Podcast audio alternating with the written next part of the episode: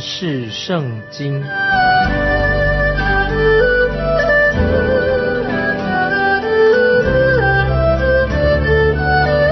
认识上帝的话，把上帝的话带到全世界。本节目是由认识圣经机构和环球广播电台联合制作，欢迎收听。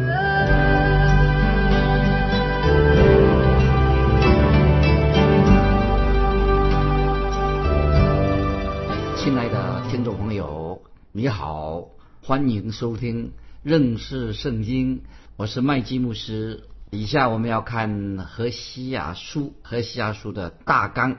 第一部分何西亚的大纲就是针对何西亚这个先知个人的经历，说到他那位不忠心的妻子割灭，这是在何西亚书一到三章。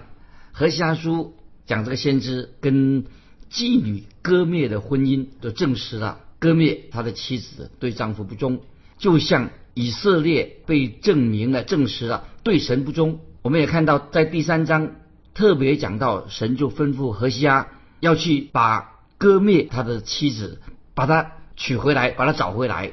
第二部分，先知何西阿先知的预言是说明了神跟不忠的、不忠心的以色列国。这是一到三章大要大纲。那么从何西阿书第四章到十四章。啊，我们继续简单的啊，给听众朋友做一个介绍。刚才我们介绍是一到三章的简单的介绍，以后要细说。第四、第五章就说到以色列国就像妓女一样，违背了神的律法。以色列国百姓不道德，忽视、轻看神的话语，以及拜偶像的罪。和家书第六章是说到什么呢？说到以色列国在末日的时候，他们却会决定悔改，归向真神。现在以色列国啊，因为他们所犯的罪，所以被神审判了。那么从第七到十二章又谈到以色列国，就是以法莲。那个时候他们怎么样啊？已经愿意悔改归向爱他们的神啊，这样他们就可以逃避审判。当他们回转归向爱他们的神，就可以逃避神的审判啊。这何西阿书十一章第八节。那么。何西阿书十三十四章就讲到以色列啊，以色列就是用以法莲啊，以色列以法莲，在末后的日子，他们就悔改啊，离弃了偶像，归向了真神。这是听众朋友先给听众朋友做一个简单的简介，以后我们会讲细节。当我们读何西阿书的时候，就会体会到，就知道这是读到圣经当中一个非常重要的、非常重要的一个书卷之一。也就是我们读到了一个很特别的一个先知，我自己听众朋友，这是我个人对读圣经的一个见解。我个人不喜欢把圣经当中分成什么大先知书啊或者小先知做这样的分类。其实不论是哪一位先知，不论他们所写的这个信息长很长或者短，其实他们都是重要的先知，非常杰出的先知啊，没有分什么大小先知，不是讲他们的身份。他们是都是非常杰出的人物写的这些啊先知的书，所以听众朋友，我们不会因为以利亚，比如说我们举个例子说，以利亚这位先知，他从来没有写过一卷先知书，但是啊，我们不能够称为他是以利亚这位先知是一个小先知吧？当然不能称呼他。我们还有看四曲约翰也没有写过一卷书，那么我们不能够说他是小先知嘛？他是最幕后的一位先知，所以四曲约翰从来也没有写过一卷先知书啊。可是他们都是都是实实在在的，是神重用的先知。我们知道约翰，四世约翰，他就宣告了救主耶稣的降临啊，这四个信息就是四世约翰宣告的。所以我们读希伯来文的圣经里面就知道，原文的希伯来文的圣经就没有分什么大先知书、小先知书，那是后来在第三世纪他们才做这样的分类。我自己个人很喜欢。把每一卷是我自己的想法，把每一卷的先知书跟他所处的历史的时代相对的历史时代，把它编编编在一起啊，这是我个人看法。就是那听众朋友，你要知道，几乎是每一位先知他所写的这个所谓先知书，都是在他在国以色列国家分裂的时候，他们说预言的。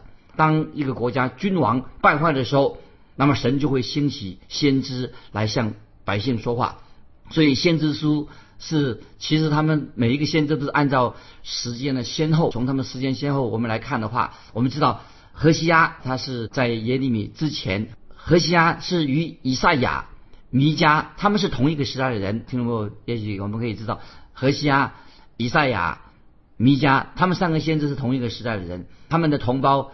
阿摩斯那个时候啊，阿摩斯他们的同胞是北国的先知，那何西阿跟阿摩斯也是属于北国的先知，以赛亚呢跟弥迦是是是是哪一国？就是南国的先知，所以有的是做北国的先知啊。刚才说何西阿、阿摩斯他们是北国的先知，以赛亚跟弥迦这个他们这两位先知是南国的先知。何西阿在很多方面他可以。跟先知耶利米做一个互相的比较，我们知道耶利米他是在南国被掳之前的最后的一位先知。那么在这件事情被掳发生之前的一百多年，何西阿他是北国的先知。何西阿先知他跟耶利米一样，都是要警告他们自己国家里面的人，警告他们的国家不久他们要被掳了。他们两个人可以说都是。心情很忧伤、悲伤啊，流泪来说出预言。那么我们知道耶利米也是一样啊，他是流泪的先知，他跟他是公开的说预言。何西阿是由他自己的从他的家庭的背景，以他是个人的身身份啊，个人所遭遇的来说预言，都是。所以我们一看，等于说先知耶利米那么都是跟何西阿都是针对他们自己的国家说预言。先知耶利米也很爱国，神很奇妙，神就拣选了一位心肠很柔软的人来做先知。我们看到耶利米这位先知，他很伤心，他传达神严厉的审判信息的时候，他自己流泪了。先知何西阿，他虽然不像耶利米那样心心地很柔软，但是先知何西阿啊，他自己是来自一个什么一个婚姻破碎的家庭。他根据这个家庭破碎的经历来说预言，因为何西阿的妻子对何先知何西阿不忠心，他去当妓女去了。但是先知何西阿却非常的爱他，他愿意，他就把他这个做卖淫的、做妓女的妻子啊带回家啊。结果后来他的妻子怎么样？带回家以后，他妻子又去当妓女的。所以先知何西阿他根据这些个人的生命的经历，他就。勇敢的站出来，就向以色列百姓说预言。所以何西阿这个先知，我们知道他也是流泪、热泪满眶的啊，就是要告诉他这样说啊，就是我要告诉你们啊，神对你们的感受是这样子的，因为我自己身同感受，有相同的感觉，我自己的家里面就有发生同样的经历，所以他们有这种有个人的经历，来个个人所经历的事情，向百姓说预言。所以我们看到何西阿他自己的心也是破碎过，所以他因为他自己心里面很痛苦，有这样的经历，所以他能够向他自己的国家的百姓就传达神的信息。所以何西阿书的前三章的经文就是说到他个人的他的家务事情，关于他自己他的婚姻的问题，就是他自己他是先知跟他那位不忠心的妻子割灭的一个故事，在这里啊，我们就可以说看到何西阿。他的家里的丑婚姻的丑闻啊，以及城里面的人呐指东画西的啊，都说他的闲话。那接下来我们就开始啊，进入那个经文的的正文了，就是和和先知何西阿跟妓女割灭他们的婚姻啊。我们先看何西阿书一章一节，一章一节，当乌西亚、约旦、亚哈斯、西西家做犹大王，约阿斯的儿子耶罗波安做以色列王的时候，耶和华的话。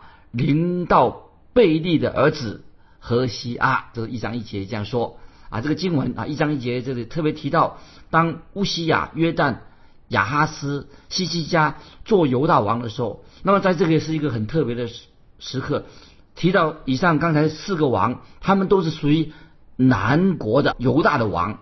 做到约阿斯的儿子耶罗波安做以色列王的时候，这个时候啊是指。北国以色列王，这是一个非常坏的王，就是耶罗波安啊。现在我们看何西阿书一章第二节，耶和华初次与何西阿说话，对他说：“你去娶淫妇为妻，也收纳从淫乱所生的儿女，因为这地大行淫乱，离弃耶和华。”注意何西阿书一章二节啊，说到说耶和华初次与何西阿说话，对他说：“你去娶淫妇为妻，也收纳从淫乱所生的儿女，因为这地。”大型淫乱，离弃耶和华，所以神对这位先知说话，我们会很震惊，很让我们说啊，怎么会这样子呢？所以很多人就不想用这个字面，按照字面来来解释关于啊，这是一章二节这段经文。我建议听众朋友，如果有机会读那个斯可福串珠圣经，有人就像我这样，我也推荐这个版本，叫他去读那个斯可福的串珠圣经，就会觉得哎。就是以为说斯可福啊，斯可福串珠圣经啊，他也是注解啊。这个这这卷书是神所默默示的，但是在这个斯可福串珠圣经里面，那么他也做了一些注解。但是我不同意啊，在这段经文里，我不同意。我虽然推荐读这个斯可福串珠圣，但是我不同意斯可福串珠圣经里面啊，对于这些经文啊所做的注释。那么斯可福这个人他怎么样注释呢？啊，他注意，斯可夫串珠圣经里面啊，他注释何西阿书的时候啊，他这样注释说，神并没有吩咐何西阿娶一个不道德的妻子，他说只是神应许他去取回啊，把这个犯奸淫的这个取回割灭做他的妻子而已。但神警告何西阿，割灭会依然不忠心。那么神要借着先知。悲惨的经历来说明神跟以色列之间的关系，要以色列百姓从中学习到教训。那这个就是斯可福啊解释这个一章二节和西阿书一章二节的的意思。那么，但是听众朋友，我跟他的想法不一样，我却认为啊，我们不需要像斯可福啊这个人一样，不需要为神解套啊，为神做辩护，神自己。会为整件事情神自己来负责，我们不需要替神做辩护辩解。那么我对这节经文的解释什么呢？我就是说的的确确，神是对何西阿说话，神对和先知何西阿说什么话的，就是要叫他去娶去娶这个淫妇，就是把这个呃割灭，把他娶回来，你去娶她啊，娶她回来。那我自己小时候啊，我自己听到我过自己的见证，我小时候的时候，只要我父母对我说。麦基啊，你去杂货店买东西啊，你去学校，那我一定乖乖的听话。那么这个时候，我们看何西阿书一章二节，神就对何西阿说：“去娶她。”那么这里神不单单是允许何西阿把割灭这个淫妇啊，这个犯奸淫这个这个妓女啊，把她娶回来，神也命令他，命令先知何西阿要把割灭把她娶回来。所以听众朋友要了解我这里所强调的。那个时代啊，那什么时代呢？就是这个年轻的何西阿先知，他可能是住在北国以法莲的乡下地区。这个何西阿这个先知，他年轻时他遇到这位美丽的歌灭啊，美丽的女孩子，他就很疯狂的爱上了这个女孩歌灭。可是歌灭却去当妓女去了，当了妓女了。那何西阿怎么办呢？这个先知何西阿怎么办呢？他只好想把她放弃了。那么本来。他想把她娶回来做妻子的，但是他怕这个小镇小镇上里面的人呐，会说东话西的想闲话，所以当时他就不敢这样做，不想把她娶回来，因为按照摩西的律法，割灭这个女的，就是何西阿这个妻子啊，应该把她用石头打死的，因为她犯奸奸淫罪。先知何西阿怎么办呢？但是神很清楚的对先知何西阿说，把她娶回来。我们知道神这样吩咐。他何西阿先知这样做的话，等于是违反了摩西的律法的规定。今天啊，也许有人会这样想啊，这样说：哎呀，怎么可以呢？啊，怎么可以把这个啊，这是一件不好的事情啊！但是重点在哪里啊？既然神叫先知何西亚叫他去做，把哥们娶回来，他就应该听神的命令，就直接的该去行。所以神就对何西亚说：何西亚，你既然是爱割灭割灭这个女的。现在难道你现在要放弃她吗？可是我要你，你不要放弃她，我要你去把他娶回来。神要用何西阿先知哦，用他个人的经历，他一生这个娶这个淫妇的经历来为神做见证。因为神很清楚的在何西阿书一章二节下半说的很清楚，因为这地大行淫乱，离弃耶和华，所以听众朋友特别注意何西阿书一章二节这个下半一章二节的下半，因为这地大行淫乱，离弃耶和华，所以神是用这个肉身讲这个关于家庭的淫乱的问题，这个淫乱。肉身的淫乱，这犯了奸淫罪，来比喻人是吧？比喻那些以色列百姓，在灵性上也犯了淫乱的罪，就是在灵性上犯了奸淫罪。这让我们听众朋友，就是今天我们听众朋友也可以啊，应用在用这样的经文应用在我们今天基督徒的身上。那么今天有些基督徒，他虽然说嘴巴说信主了，可是他们也是可以说也犯了淫乱的罪，就是在不诚实对神不诚实。他们这些人啊，而且今天的基督徒，有些人在神的眼眼光当中，从神的眼光来看，也不过是像妓女一样。听众朋友，在灵性上，在属灵方面的话，我们会不会啊？有些基督徒，我们的生活行为其实也像一个妓女啊。听众朋友，这样很抱歉，这样把它告诉说给你听。今天这是我认为很多人会不会在他的灵性生活上就像一个妓女，在。灵命上也像一个妓女，这是这是圣，所以何西阿阿叔啊，神在这里所用的言语，那么神已经说的非常清楚了，也说的很明白的，也很坦白的。那么，所以我个人啊，希望今天教会的讲台应该要把神的信息很清楚的、很严厉的把它说清楚。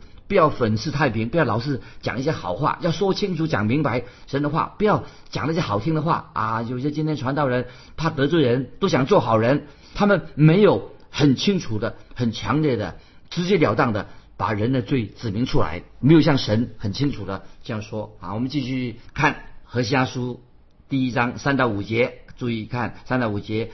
于是何西阿去娶了狄大英的女儿割灭。这妇人怀孕，给他生了一个儿子。耶和华对何西阿说：“给他起名叫以色列，因为再过片时，我必讨耶夫家在以色列杀人流血的罪，也必使以色列家的国灭绝。到那日，我必在以色列平原折断以色列弓。”听到没有？这这是一个很严厉的话，审判。那么，单是借由婚姻。啊，借由这个子女来形容啊，来叙述以色列以色列的百姓，这是什么意思呢？就是要用这样借着这些婚姻啊，借着他们的子女来说明，要让以色列国那些百姓啊学习啊神告诉他们的信息，属灵的教训，要教训他们。那么听众朋友，我们也记得，你还记得吗？先知以赛亚他的孩子也是。特别指向以色列这个国家，所以都是以色列的孩子，还有现在何西阿的孩子，都是在圣经里面都讲明是有一个属灵的意义、属灵的教训在里面。所以我们这里看得很清楚了。先知何西阿的儿子的名字也撕裂，也是他的名字为什么叫做也撕裂呢？意思就是说神会改善他们啊，这是先知何西阿儿子也是的名字的意思。那么神说的很清楚了。神说：“我必讨耶户家在以色列杀人流血的罪。”所以，以色列本来就是一个城市的名字。那么，那是一个平原的地区，也是哈米吉多顿平原。听懂？以后我们再会解释。哈米吉多平原就是以色列这个地方，或称为这个地方也称的叫做以斯德伦山谷。这个地方啊，这个平原呐，有很多的历史，充满了。特别是这个这次这个平原这个地区啊，充满了什么血腥的历史。那么将来未来啊，神的预言会应验，未来这个这个地方也会充满了这个血腥的事情会发生在未来。因为啊，在末日的时候，在末日的时候，最后一场大战，将来在末日会有一场大战争是在哪里发生的？就是在就是在哈美吉多顿地方，就是以色列这个地方。所以在这里，那么神。在这里特别，这个现在先先知所说的神的意思是什么？要改善北国的以色列，他要让这个北北国以以色列国把它分裂了，要改善这些以色列百姓。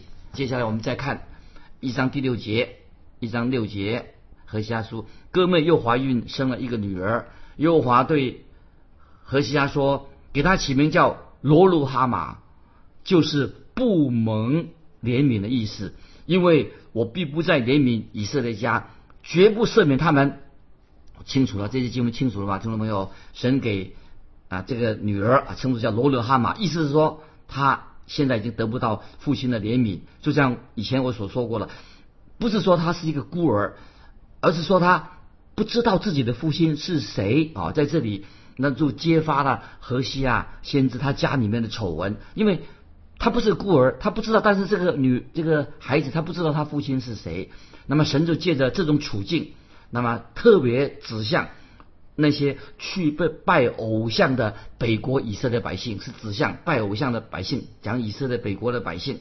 那么说，告诉他们说，你不蒙我的怜悯，因为我不是你们的父亲。所以听众朋友清楚了吧？长久以来，很多人有这样的问题。他说，一个什么问？一个属灵问题是什么呢？就是一个人，一个基督徒。有没有可能他会越过了神的底线？神对人，他的儿女都有一个底线。有没有人可能越过了神的底线？什么意思呢？就是说，这个人现在罪恶里面已经太深了，连神的恩典也救不了他。那么有人会这样说，已经越过了神的底线了。可是我不认为一个人啊，任何一个人啊，我基督徒会沦落到连神的恩典都不能够救他，不会不能救他。但是我却认为。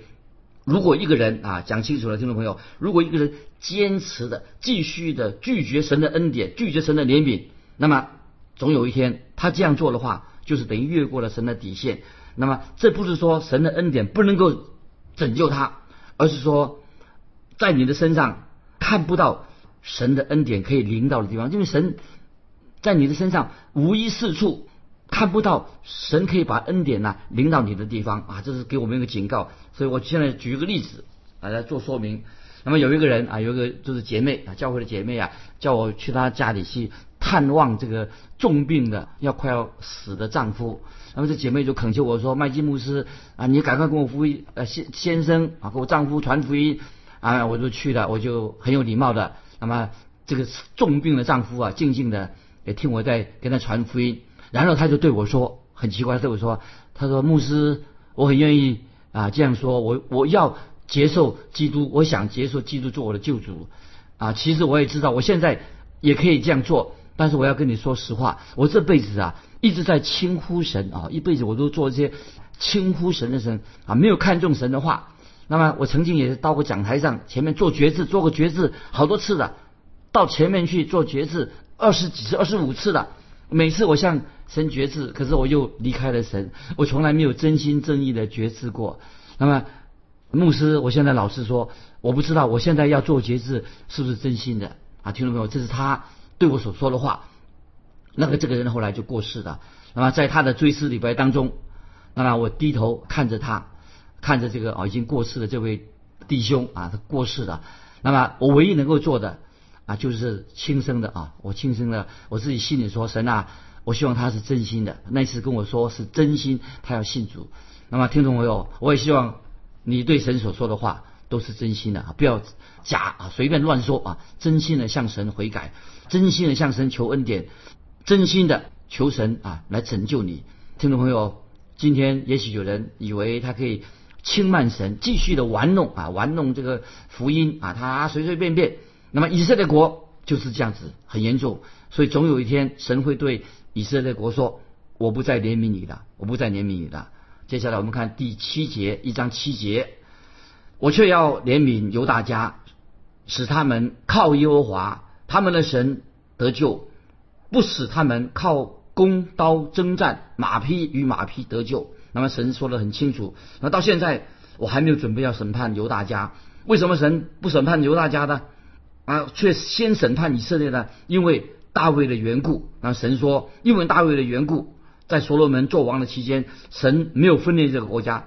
神一再的怜悯，说因为因大卫的缘故，所以啊，神才会把他救恩临到南国犹大。那有人会这样说，那么神不是不公平吗？听众朋友，不是神不公平，公平不公平的朋友，听听众朋友，你我都要感谢神，神怜悯了我们，神对我们有耐心。啊，神不断的直到今天还是怜悯你怜悯我，所以经文说的很清楚，使他们靠耶和华他们的神得救，不使他们靠弓刀征战，马匹与兵，马兵得救。那么神的意思是什么呢？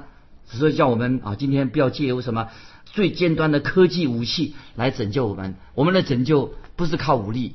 那么我们读啊《列王记下》第十九章以及以赛亚书三十七章，你就会明白这个道理的。